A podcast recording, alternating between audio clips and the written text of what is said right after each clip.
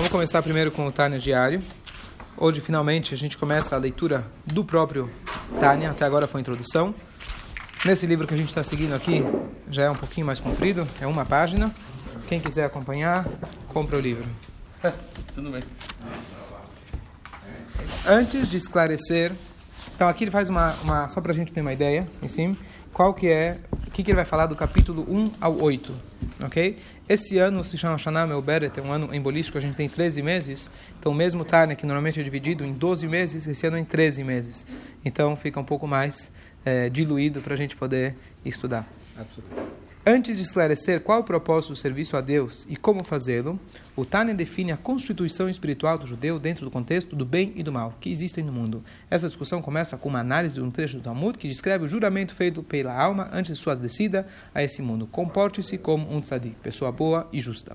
Então, aqui, o Tânia, como a gente já falou na introdução, que ele vai dar para a gente o caminho da gente conseguir servir a Deus. Esse caminho é um caminho longo que é curto longo, mas finalmente você chega lá. Por que, que ele é longo? Ao invés de ele começar a tratar os sintomas, ele começa, desde o início, começar a entender quem é a pessoa.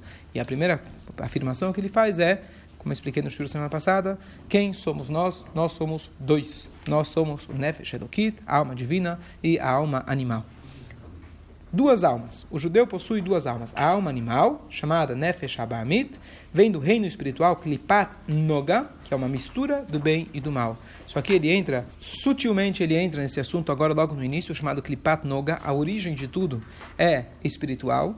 E nós, Yehudim, nós temos a alma animal, que a nossa alma animal, a origem dela, apesar de ser uma alma de ânimo que todos têm, no primeiro capítulo ele afirma que essa alma vem do, da energia chamada Klipat Noga.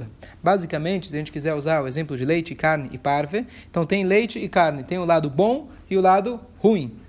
E nós temos aquele lado intermediário, aquele aspecto intermediário, que é através que dessa energia intermediária que nós recebemos a nossa força vital. O que, que é o lado bom, o que é o lado ruim, a gente vai elaborar um pouco mais mais para frente no Tânia. Duas almas. O jude... É, Tânia. Aprendemos no Tratado do Talmud de Nidá que a alma deve jurar antes de descer para esse mundo que será um tzadik e não um rachá.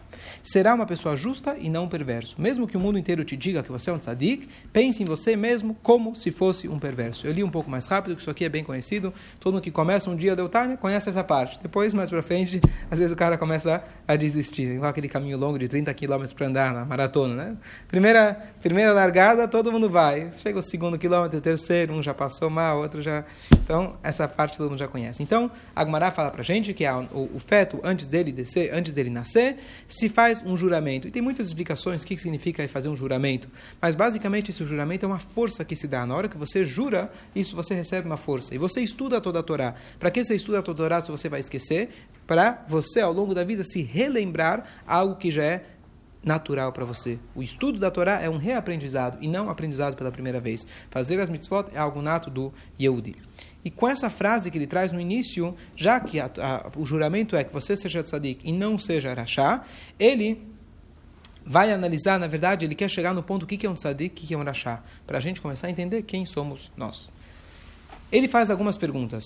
Basicamente, basicamente ele vai perguntar por que você precisa dessa redundância e o que, que significa é, e o que, que significa você dizer eu, é, que a pessoa sempre tem que olhar para si mesmo, que todo mundo vai dizer que você é um tzadik, você tem que olhar para si mesmo como um urachá. Isso vai causar um baixo autoestima. Se você realmente acreditar que você é um urachá, então você nunca vai confiar em você mesmo. Como você vai poder crescer na vida? Esse é o resumo da pergunta que ele faz no início. E aí ele traz é, várias é, categorias, não vou ler tudo agora, mas ele fala que tem cinco categorias baseadas no Talmud. Tzadik vetovlo, Tzadik e é bem para ele, Tzadik é mal para ele, e assim também no Rashá, Rashá é bom, Rashá é mal, e o Benuni que é o intermediário. E basicamente ele vai começar a analisar o que, que significa esses cinco níveis. Aí por enquanto, no dia de hoje ele só fez a pergunta, ele só trouxe essa Guimará, e depois ele conclui dizendo que tem o Benoni. O que, que significa o Benoni?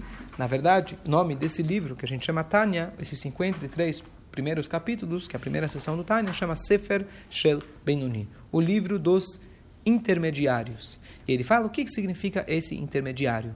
Se você dizer, será que é metade méritos, metade averot? Se for isso, uma pessoa que faz sequer uma pequena haverá, ele é chamado, ele é chamado um rachá. Então a gente vai ver depois que Benoni, na verdade, é o nosso goal, é o nosso objetivo. A gente se tornar intermediários. Mas esse intermediário não é bem intermediário, é intermediário da melhor escala. É, intermediário, você ser um jogador da, de ponta, você é intermediário dentro daquele time, do melhor time do mundo. Então não é tão intermediário assim. Ele conclui dizendo que o Rava, ele falava que eu sou um Benoni.